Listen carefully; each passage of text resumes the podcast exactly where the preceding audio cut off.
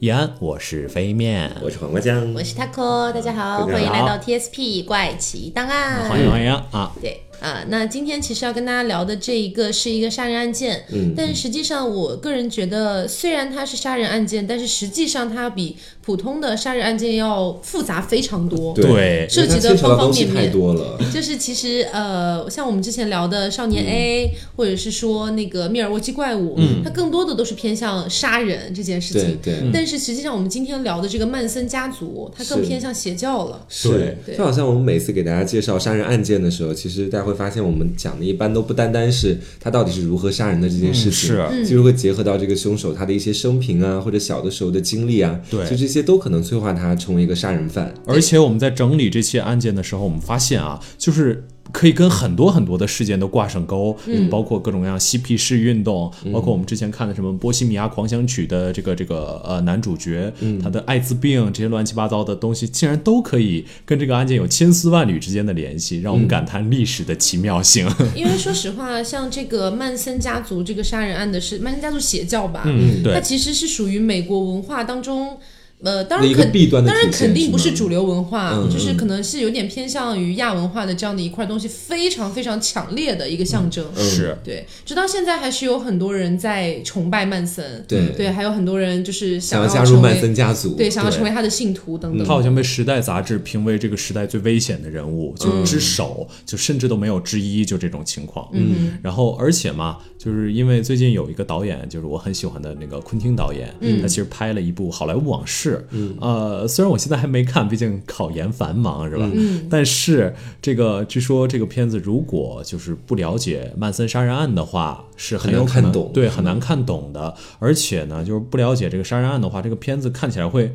会会会比较没有意思，所以我们这个就相当于，反正二十五号这个片子就要上了，嗯，所以呢，我们就这个再提前给大家科普一下这个案件啊，嗯，对，那所以我们就我们这期打算用一个稍微特别一点的方式，就我们直接从案件开始，先不分析这个人物的生平，因我为们他在的案生件平中真的太复杂嗯了。对，我们在案件我觉中得一点一点把他生平带出他来，没有少年 A 那么简单。 我觉得是如果单把他的生平先讲出来的话，估计一期就过去 了。对， 是这个样子的，所以我们就直接就是进入这个案件的发生吧。嗯这个案件，呃，这个其实这个案件，我相信大家有可能有所耳闻，嗯是一个叫沙朗塔特被害案件。嗯嗯，是一个可以说当时社会的名人。嗯，而且呃，这个名人叫沙朗塔特，是好莱坞的一位影星。嗯，跟他被杀的还有其他的几位，就是呃，在当天去他们家玩的一起这个玩的对一起玩的这个朋友。有她前男友啊，也有一些她的丈夫的朋友啊，诸对如此类的而。且她的丈夫非常非常有名，是世界上一个非常非常有名，而且拍电影非常厉害的导演，是，叫波罗曼波兰斯基嗯啊，这个我们一会儿也会提到的。所以我们现在就直接进入这个杀人现场过程。那么这个案件呢，其实它是发生在一九六九年的八月九号。嗯在这之前，其实我们应该先了解一下，就当时嘛，刚刚我们的飞面说过了，当时在这个大宅子里面住着的，其实都是比几个比较有名的人。那么呢，他们的那起凶杀案呢，是发生在一九六九年的八月九号那天。嗯刚刚我们的飞面也说了嘛，当是时当时这个大豪宅里面，其实住的是几个非常有名的人物，有这个非常大导演的妻子，但是因为呢，嗯非那个常大。大导演，非常大导 非演，常有名的大导演的妻子。 嗯但因为当天那个大导演呢，在外面有一些事情，所以说他当天没有回家。应该是在伦敦拍摄新的电影，所以对就躲过一劫。对，真的嗯是躲过一劫。那么我们也说嘛，当天晚上在这栋房子里住的有四个人，一个就是我们前面所说的当时的这个大导演的他的这个妻子，沙对朗沙沙朗朗朗塔特特，对，另外一个呢就是她的前男友，她跟她前男友的关系其实非常好。嗯她前男友的名字叫塞布林，那为了因为后面出现的名字其实会非常的多，对所以在这里我们只给大家这一个个人的代号，大家对记住里面有一个她的前男友，前前男友代号啊，嗯，对，还有另外一个呢，其实是她丈夫的这个波兰同胞、嗯啊，她丈夫本身呢可能有这个波兰人那边的一个祖籍在那边，对，对他就是一所以说个呢波兰人。对，也是她的因朋为友，波兰斯基他本身就是出生在波兰的一个犹太人，嗯对，他好像是出生在巴黎的，但是是波兰裔的，哦，就这样一个人。 OK OK，、嗯，身世也是很复杂了。嗯对，是。她当时这个朋友呢，名字叫做弗莱克夫斯基，大家只要记住，我们在后面都会给他统大家只称要叫记住做司机，也可以这么记，其实啊哎俄国人就叫他司机就 好了是吧啊。然后还有这就个这个司同胞对吧？对同胞他的同胞就是司机啊然，后还有这哦同胞的啊个女友，对同胞的女友，她的名字呢叫福尔杰，然后我们就直接叫她同胞的女友就好了。那就这样吧，嗯呃，当场在那个呃，他们家里面的是，呃，这个塔特。莎嗯朗塔特、就是一那个女明星，就是这个大导演的妻子。嗯，好，然后呢，还有一个是塔特的前男友，嗯我们简称他为前男友。对，还有一个呢是大导演的同胞，简称为同胞。嗯是同简胞直叫们司机，刚刚因说为，因为但是因为波兰斯基也叫司机嘛，所 对以对他对混对淆。对是嗯对，然后还有一个呢，就是这个同胞的女朋友，简称为包友。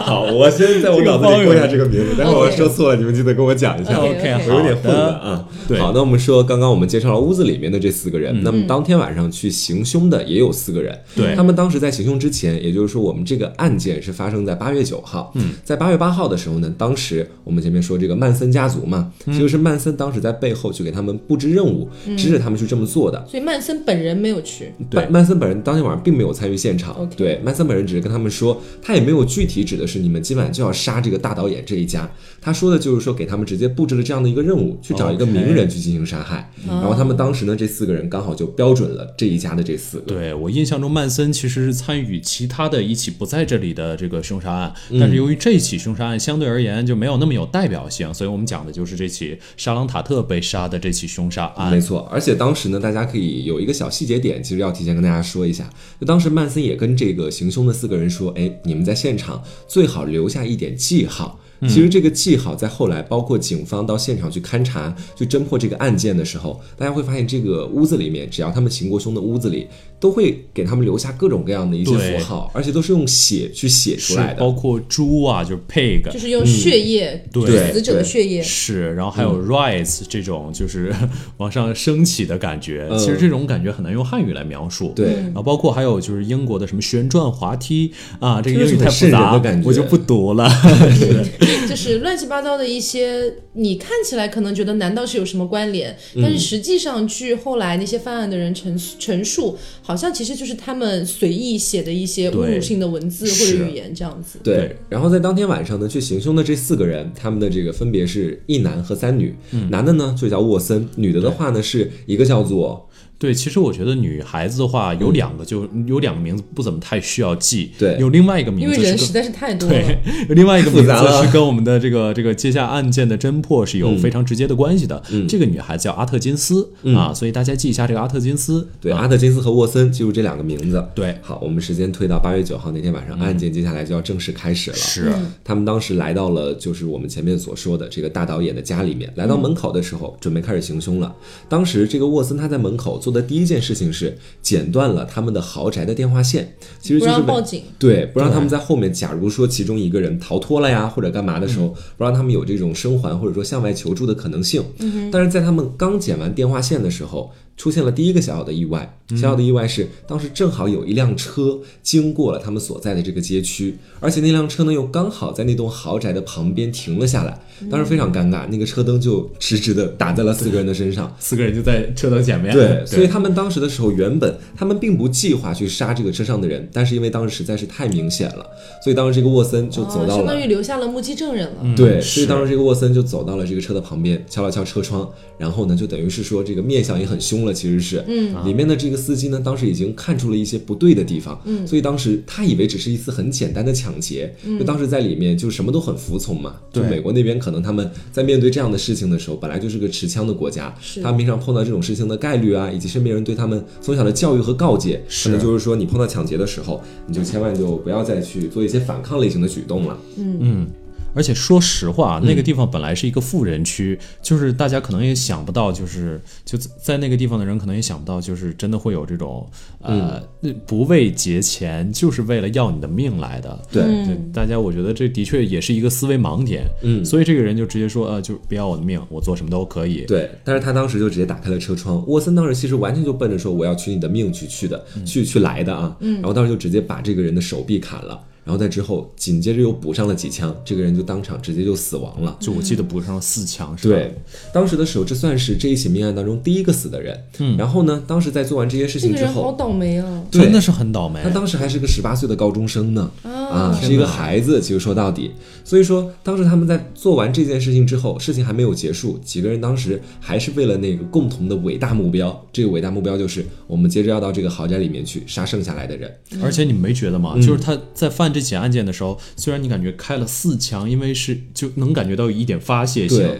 对，但是而且他们心思是很紧密的，就是他们在最完开全置始。人于死地，对，是最吗开始把这个电话线给剪断了，我觉得整个就是还是蛮有逻辑的，是有计划的，是我有觉得计划的不可真的能就是这么唐突的直接就进去杀人这种。对。然后当时这个沃森，我们前面说的砍了那个人，然后又把他枪杀了之后，因为当时我们说其实是去了这个一男和三女，嗯另外的一个女生叫做卡萨比安的女生，当时也是参与了这个事情。对，就是我们说的有两个女生不是特别重要的，是对其中一个，其中一个这个女的我们就叫她胆小 女， OK，胆小女，这位胆小女是为什么胆小呢？因为她当时就是看到她那个十八岁的高中生被枪杀之后，整个人就完全吓瘫了。对嗯其实我觉得这才是正常人应该有的反应。对，就是这样。就是如果你想想看，你如果在现场的话，你看到面前一个人就这么直接，生命没有了，是我可能会当时就逃跑。说真的，嗯对，而且还是真的跟是啊自己所在的一个小团伙，他对们去杀了人，就在自己的面前血淋淋的这样子。而且这样杀人方法，说实话还非常非常的凶悍。嗯对而且他们当时作为这些嬉皮士，他们本来就是想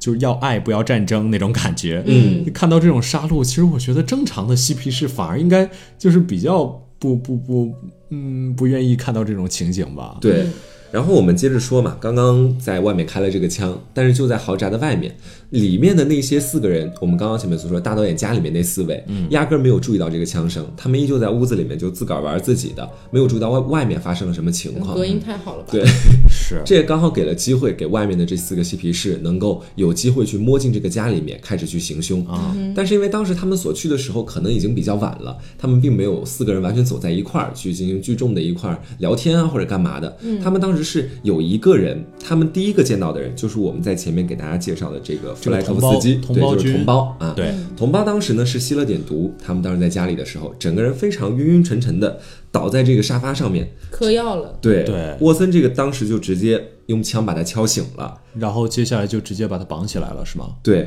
然后当时值得注意的就是说，据后面的人去裁证或者干嘛，但是也没有那么高的准确性哈。嗯，只是说当时在复盘这个案件的时候，等他清醒过来的时候，他就问你是谁啊？就问眼前的沃森是谁。对沃森当时没有直接回答自己的名字，他的回答是说我是魔鬼，我来干的是魔鬼的勾当。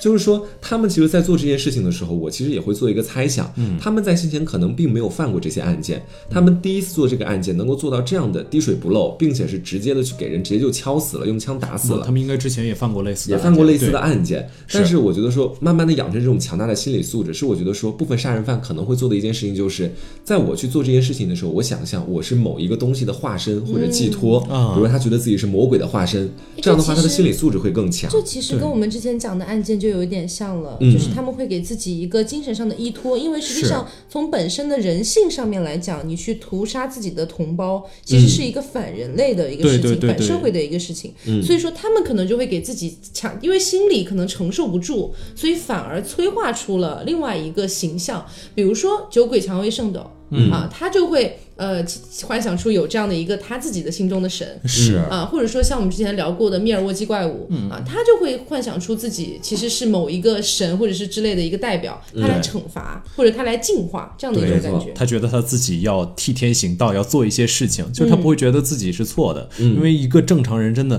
一直觉得自己是错的这种事情是很难坚持下去对，的。是的他必须要有一个强大的信念去支撑他去做这些事情。是，然后接下来血腥的屠杀就正式开就始开了。始了。另外的两个女生呢，在沃森去跟这个当时我们所说的啊、呃这个同胞在进行对峙，然后包括把他绑起来的过程当中，另外两个女生就开始去翻这个家里了。他是们把胆家小女她们两个吗？胆小女当时胆遗小留女在了车上，对在她车整个人已经上吓得不行了。哦，所以还有一个是路人女，嗯路人女跟路阿人特女金和阿特金斯， OK 对，路人女和阿特金斯当时就一个一个房间的翻，把另外的三个人，我们刚刚所说的，除了我们的那个同胞的另外三个人，全部从家里翻了出嗯来，把四个人呢全部赶到了客厅里面，并且要对他们进行接下来的暴行。嗯但是四个人当时已经吸毒的那个，这个就完全没有任何的战斗力了，其实对，啊，还有另外一个呢，就是塞布林，我们前面所说的这个发型呃，呃她的前男友前男友发型师啊对嗯对，是一个发型师，当时然这后个嗯是比较瘦弱的一个男对，性，很瘦弱。对于面前的这个沃森和另外的两个女生来说，她其实是不堪一击的。对但是当时这个赛布灵，也就是我们所说这个前男友，还嘴硬，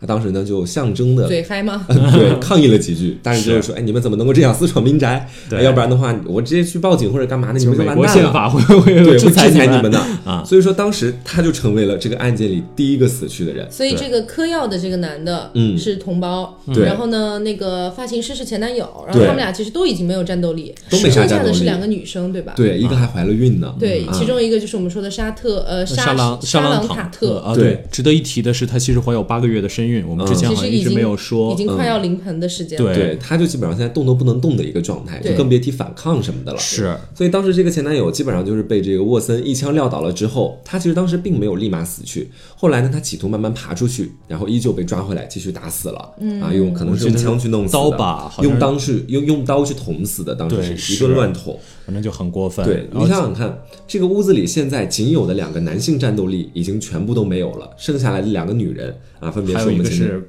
八月临盆的孕妇，对，还有另外一个就是一个小女生，两个人当时就尖叫啊，就就没办法了嘛，实在是也没办法反抗。所以说当时的时候，沃森呢先把他们两个全部都绑了起来，然后用这个绳子去扣住了他们的脖子，再把绳子的一端呢绕过房梁，这样把他们俩吊起吊来。起来，嗯对，然后呢企图把他们两个就窒息而死嘛。我估计之前应该还是有一些其他的举动，因为对据说啊，当时在在就离他离沙朗塔特家一点六公里的一个嗯就是宿营的人，他们说在听到了很多就是呃屋内的这种叫喊声音，嗯然后包括就很绝望的叫喊声音。你想想，一点六公里都听得到，一定施行了一些对，就是暴行啊，暴行啊不然的话不会叫的那么大声的。对可能实在是太痛了。然后我们继续说到，在前面还没有死去的啊，那个我们所说的同胞，就前面吸毒了的那个，嗯，当时他总算是有一点清醒过来了，开始有一些反抗意识了。但此时呢，其实已经为时已晚了。我们的这个沃森当时就直接用这个去先用这个枪柄把他敲，把他头部重击，嗯然后之后呢，他企图逃跑啊，其实他还跑，还挺能跑的，跑到了屋子外面去了。但是当时又被紧随而来的这个沃森沃森从后面追上，然后当时又是一阵一一阵乱捅。嗯，据后来法医统计哈，他总共是中了五十一刀，其中头部就有三十刀在，等于这个人在就是死去之前应该是非常痛苦的。你想想看，平常身上扎几刀都痛的不行，他被捅了五十多刀。然后包括他的女友，其实好像也是被捅了二十八刀。嗯，反正所以说，你可以看作他们是一个有预谋的这。已经陷入疯狂了。对，是他们之前这种剪电话线的行为看起来很理智，但实际上他们这种犯罪的举动其实是完全一种可以说情绪宣泄性的。对他们对甚至对不在乎这个人是不是已经被捅死了，对他们只想着捅捅捅捅捅。你说，如果他嗯们要是有什么所求的话，可能当时就直接啊，可能直接一刀捅向心脏，或者说确认他死亡之后，嗯，基本上这个事情他们就可以进行接下来自己得到自己想要的东西了。对我觉得最可怕的是，他们进这个房子没有想要要任何东西。他们甚至说可能会拿一点钱干嘛，但他们的主要目的只是杀死这几个人，对或者说给自己泄愤，是这才是一嗯件最可怕的事对，一情。会儿我们可以说到原因。其实这个原因至今是个谜，但是有三种可以推测的原因，我们一会儿再说啊。，对，然后当时的时候，这个同胞的女朋友据说在死前的时候说的呢，因为当时跑一跑就被就会被捅更多的刀，所以当时她死前说的就是说我不跑了，我死了，你们带我走吧。就说已经到了这种痛苦的程度了。哇！当天晚上死的最后一个人就是我们前面所说的这个大导演的沙老朗婆塔特沙朗沙朗塔塔特。对他当时的时候确实没有任何的反抗能力，所以他只能够不断的求饶，他一直在是一求个饶着。八个月的孕妇啊，对啊，他当时就说：“求求你们不要这样子，我身上还有孩子，我有八个月的孕妇，求求你们让她活下去吧。”对但是当时在现场，我们前面所跟大家提到的，就除了胆小女和路人女之外的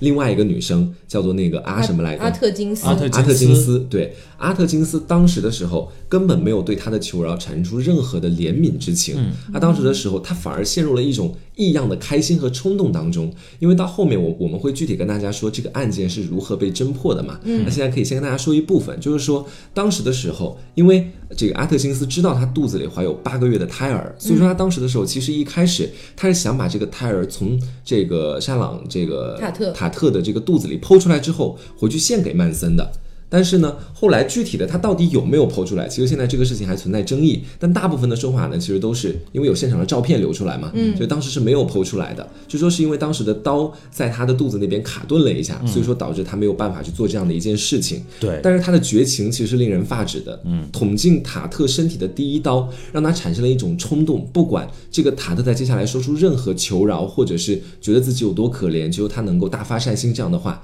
都会让他不为所动，坚持的去捅更多的刀。因为其实像刚才我们提到，就是之前被杀的两个男性，嗯呃，其实他们都是被捅了非常多刀的一个数量，是所以就像刚才黄瓜讲的，如果他们只是为了完成这样一个曼森给他们布置的任务，嗯，那么实际上他们只用把这个人杀了，确认死亡了就对可以了，任务就完成了，嗯，但是实际上他们其实当时应该已经陷入了一种杀戮的狂喜当中，嗯，对，这是很多这种变态杀人案所之所以有那么变态的一个原因，对对你像有一些人激情犯罪或者说之类的，他去杀人，他可能杀了之后也就结束了，或者说开始后怕等等的。对对，就是我为了我为了某些目的，比如说对这个人对我做了什么事情是，结了我要求仇啊结或者了干嘛仇，的嗯我去杀他。其实目的在于杀他，他们这个目的更像在于杀本身。狂欢性杀暴人力犯本是不是身这样的？对，嗯就是你一旦进入了这个杀戮的狂喜的过程当中之后，你可能就很难抽离出来，对所以你就只能继续的去施行这样的一个暴行。是杀戮对嗯成为了他们当时的一种养分，去滋养他们去生产更多的暴行在其中。对，不过啊，我还是觉得其中就是可以说有一部分存疑，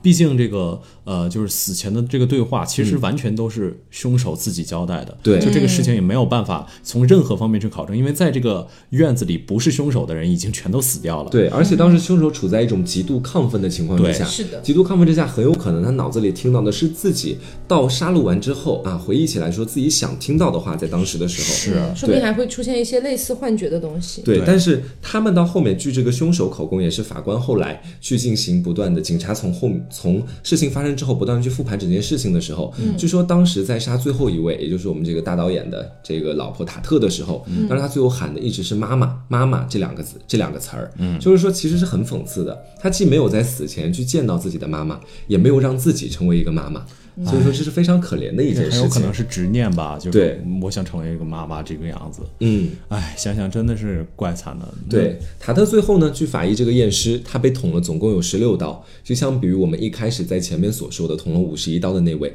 他已经是相对来说捅的次数稍微少一些的了，就可能已经没什么抵抗力了，捅了对十六刀已经整个人都不行了，已经没有办法给那些杀人犯带来他们所谓的呃这个受害者挣扎的快感了。嗯，然后在这些杀完了所有人之后呢，我们的这个阿特金斯当时就直接用塔特的血直接在这个门上留下了，就是对就 pig 呀，或我者刚才是说的对嗯水状滑梯啊，类似的这些词一些奇怪的词汇，用他的血在墙上，用这个毛巾沾他的血在墙上去写这些词。那么这样的一个杀戮的一夜到这里就差不多结束我了。记得还有一个小细节啊，当然这个也是当时的媒体的一些说法，后来其实是被推翻了的。当时是说呢，这个阿特金斯不是沾了塔特的血，在墙上写那些字嘛？嗯，写完之后呢，其实他写的那些字，据他自己所说，其实就是泄愤一样的，着留下玩一的些记号。对，嗯那写完之后呢，顺手把这个布一丢。把那个毛巾一丢，嗯丢在了其中一个受害者的脸上，刚好盖住了脸。嗯所以当时有很多的媒体通过这一个小小的细节去猜测他们是不是在完成一些仪式或就之神类秘东仪嗯西式、。巫术仪式这种。对，但后来发现其实可能并不是这个样子，对只是一种巧合。可能也是因为当时他们不是第一次犯案吧，所以在杀完了那么多人之后，他们开始驱车往回赶的时候，在路上他们非常娴熟的丢掉了在这次案件当中用的凶器，然后包括把自己全身都清洗的非常干净，嗯，回到了他们曼森家族的那个住所，是在一个农场当中。对回去之后呢，曼森他曼森开始对他们进行逐一的询问，没有什么其他问题，也没有问当时现场的情况怎么样，杀了几个人，只有一个问题，这个问题就是你后悔吗？他当时问了每一个人这样的问题，大部分人的回答其实就被洗脑的很彻底了一我不些悔。对我完全不后 悔，所有人都不后悔。所以曼森当时非常满意的说：“好，那你们去好好的休息一下吧。”那么在这 OK 对在休息之后，这件事情这个案件整个杀戮的夜晚到这里也算是告一段落了。对，其实还有一个特别，就可以说就是有点有点劲爆的一个点吧，就是刚才黄瓜酱也提到了，他们住在这个农场，嗯，就这个农场啊，是就是曼森是用什么样一个手段进驻的呢？这个农场主的主人八十岁了，嗯，然后曼森由于那个时候已经是相当于这个邪教的首领了，所以他手下有很多年轻的女性，他是让这些年轻的女性为这个八十岁的农场主提供一些。嗯身体上的服务。对对，然后才让他们居住在这个地方。嗯，所以可以说这个曼森真的是邪教、恶心。嗯，因为其实说到邪教这个点，我觉得可以再跟大家多聊几句，因为呃，可能咱们在国内就是呃，因为咱们国内对邪教这个东西管得会更严一些对，所以可能不太容易，轻不是很轻易的就能够接触到邪教，嗯，但是实际上很多就是国外对这个东西。对它的萌芽，其实管控的没有那么严的，因为其实他们可能某一些思想更极端或等等的，所以会爆发出更多的邪教。 对，而且我觉得他们本来就是一个比较相信有宗教的这样一个东西的，啊对对对需要靠宗教来救赎什么？因为毕竟天天主教相当于他们的立国之教嘛，嗯绝大多数国家、欧欧美这些，然后呃，所以我觉得他们对其他的一些教义就是容忍程度比较高。嗯对，容忍程度会高一些。所以说，像这种邪教诞生的，其实很多邪教最后被爆出来，或者说所谓的被终结，其实可能都是由于一个很大的案子，对然后实在是没有办法嗯去国家忍才受去他干们预了掉是干预掉这个这个邪教，而且这个邪教基本上你去看这些国外的这些邪教，他们的一些呃洗脑的手法呀等等的，其实非常类似。对就是虚拟出一个新的神，这是这是这是立邪教之本，对虚拟出一个新的神，把这个神想象的全能，然后呢，可以帮助你做任何的事情。嗯，好，然后呢，你可以从这个神身上得到什么，但你必须要付出什么。啊，对，这是这其实是这其实是邪教和正统宗教的一个非常大的区别。嗯，对就是呃，他们会说你一定要付出什么，你能够得到什么，然后这个神能够帮你做任何事情。是其实我也觉但实际得上，嗯，其实我也觉得这人类祭拜神好像很多都是怀着这种比较崇敬的心情，不是不是崇敬的心情，想让神帮他做一些什么的心情啊。是对我们有的时候就是啊、烧香拜佛。其实我们拜的释迦牟尼，我们拜他是什么？我们在努力寻求他自己抛弃掉的东西。对他放弃什么功名利禄，但是我们却从他身上追求找功这名些利禄东西。对是所以其实挺讽刺的。其实我我觉得得宗教这东西其实是一个很奇妙的东西，就好像是对于某些国家来说，宗教可能是作为一种统治统治手段存在的，嗯，而他可能要通过这个宗教里面的各种行为来统治整个国家，奠定自己对于这个国家的统治能力。那其实我觉得说邪教和目前我我们所说的这个我国内的这个宗教自由其实是有很大区别的，嗯，就是很多人信教，比如说我们信佛教或者信其他的教，其实说到底，一是为了这个救赎，可能是为了自己以前的一些罪孽或者什么东西，对去谋求一种对对救赎；第二个是一种宽恕，这种宽恕是对于我过往人生的一些不愉快的经历，或者是其他的一些东西的宽恕。那么这两个东西如果关系到生活当中，可能是说我不会去危害到他人，这是我自己的一种宗教。但是有一部分邪教，它为什么会被称之为邪教的原因，我觉得是在于说，你如果想获得这份救赎或者宽恕，你是要在以牺牲自己或者牺牲他人的前提之下去做这样的一件事情，去干扰到了他人的正常利益。或者是你有说一这是一些种危害社会的行为。或者是有一些邪教，它的立教之本，甚至是你如果不信我的教，你就必死无疑。啊，排外性这种，嗯对嗯，种这个这其个实略敏感是吗？对对对越对敏感，对嗯咱们还是不要说了。就 但是到这里就为止。对但是，而且其实，嗯，怎么说呢？刚才黄瓜说的这种，呃，就是说邪教其实对人有一种，有一种伤害他人的这种感嗯觉。但其实我觉得很多普通不是邪教的东西，也可能很伤害其他嗯人。我不知道你有没有看过最近一个非常火的纪录片《美国工厂》。嗯，没有就，哦有哎，但是我还对没看完，它嗯评分非常高。是啊，其实我觉得这个东西渗透了美国老美的意识形态，是但是但是其中有几个情节我还是觉得就蛮有意思的，就是那个、呃曹德旺，就是那个、就相当于美国工厂的厂长，片中给他最多的镜头是他拜佛，然后拜完佛之后他就开始做恶事， 就相当于也不是说恶事吧，就相当于去解雇那些工人，解雇那些工会的工人，为他们自己的那个利益谋求利益的工人，嗯所以可以说是。他自己也很迷茫的时候，他才会拜佛。有的时候他拜佛，甚至就是为了让自己做的这些可能是有点过分的事情，对给自己找一个心理安慰。嗯，对，其实我觉得说，不管是提到任何宗教，我会发现宗教在各个国家伴随着各个文化，他们演出来的感觉不一样。嗯，那其实邪教，呃，我觉得大家应该都有从各种的影视作品或者说文学作品里面去了嗯解一些。对，那呃也是跟大家聊了一下，其实有点偏向今天的题外话的感觉了。是 那说回来，还是继续说我们的这个曼森家族。我还想说一个题外话，啊，你说吧，嗯 对，其实而且我我觉得有一个非常非常可怕的点，就是很多宗教如果把握不好自己的度的话，本来可能不是那个目的，啊但是发展对发展着就非常容易变成那个目的。是，就我最开始，呃，我很久之前看过一部电影叫《搏击俱乐部》，嗯嗯，它最开始这个搏击俱乐部的创立，只是为了让大家感受到生活的痛楚，就是来彼此击打、彼此殴打，来确认彼此都活着，就这样。痛苦让你活着。对，痛苦让你活着。但是到后来，他们就变成了让整个社会感受痛苦，就是做一些反社会的举动，让大家都确认这个社会还是什么什么样的。我觉得这很有可能就像那些曼森他们就不知不觉的被胁迫着走到了一条路上，胁迫他们的可以说就是深渊本身。当凝视深渊的时候，深渊往回的凝视。对， OK，那其实我们刚才顺便聊了一下邪教这个点，呃，其实我觉得大家应该都有从各种各样的作品里面看到过邪教相关的内容，包括有甚至很多游戏都提及了这些东西。嗯是的，所以呢，呃，我觉得我们还是再绕回来继续来讲这个曼森家族的杀人案这个事情，嗯也就是在沙伦塔特家发生的这起案件之后，他又是怎么样被侦破的？对。对其实最开始大家就嗯，就是这个，因为这起案件没头没尾的嘛。对对警察来说其实很费解，就为什么要做这些事情？因为大家可以联想一下，轮到你了，这部日剧里面的一个杀人逻辑，对就是呃，警察判断这个人死，他会判断可能是仇杀、呃情杀、等嗯等对各的。种原因、各种对动机他，会从这个被害人和别人的关系当中去寻求这个蛛丝马迹。对，嗯我们还是寻求一种正常人类所可能理解的逻辑关系。对对我们不会就就是最难抓的杀人犯就是那种无目的差别性杀杀人人。对呃，所以这起案件最开始就是大家都就是警察非常非常迷茫，嗯但是呢。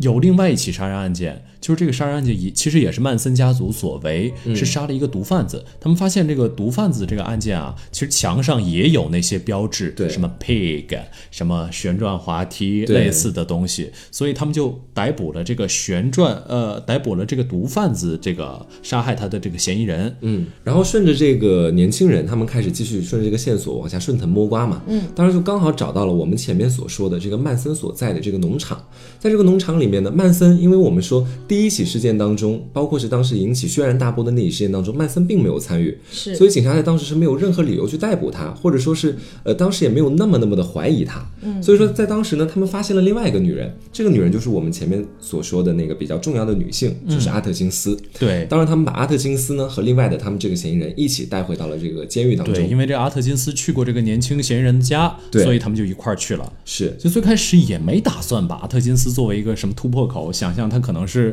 就这起案件的犯案人，大家最嗯是开始是没想到的。对，但是有一天，这个阿特金斯就在跟狱友聊天儿，嗯，然后聊着聊着天儿，他就说，就外面的人因为正在聊沙朗塔特的死亡嘛，对对就那种啊，我干的呀，就是这种，嗯，非常他轻们查松不出的。。来，他远在天边，近在眼 前是，然后当时的时候，其实跟他聊天的呢是一个叫做隆尼的妓女啊，当时可能也是因为一些原因进到警察局里去了啊，职业原因进到警察局了。对嗯 OK，然后呢，当时就刚好跟这个阿特金斯开始聊起来了。前面我们也说了，阿特金斯就是把这个自己杀人的经历当做炫耀的资本，来跟这来跟这个隆尼进行交流。隆尼当时第一反应肯定是不相信啊，就凭什么我凭什么信你的虽话？然我这从么业大这么起多案年件也没见过这种事 情啊，对不对？然后当时就开始去问这个阿特金斯说：“你说你杀了这个人，对不对？我暂时还是不能相信你，那你跟我讲一讲这个案件的细节吧。”没想到阿特金斯真的开始一点一点的开始去说，当时在杀害我们这个大导演的老婆他，不会在监狱里科大了吧？呃，我应该不太可 能，也我不觉一得定，。我觉我觉得也有可能是科大整个影响到他整个思维逻辑、神经对嗯等等等等的。然后当时就非常详细的讲述了在这个案件当中具体的一些他杀人的时候的情况，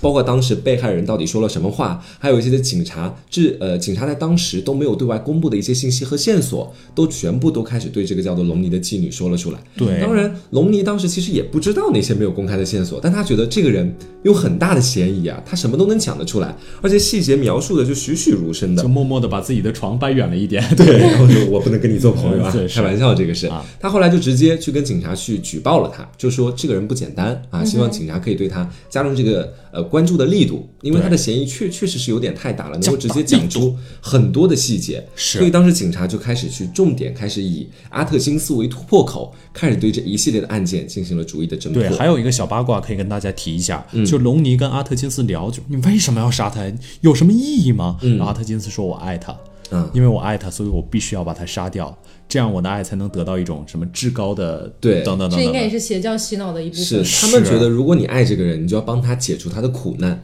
解除他苦难的唯一方法就是杀 死他。哎，这不就是密尔沃基怪物的逻辑吗？对，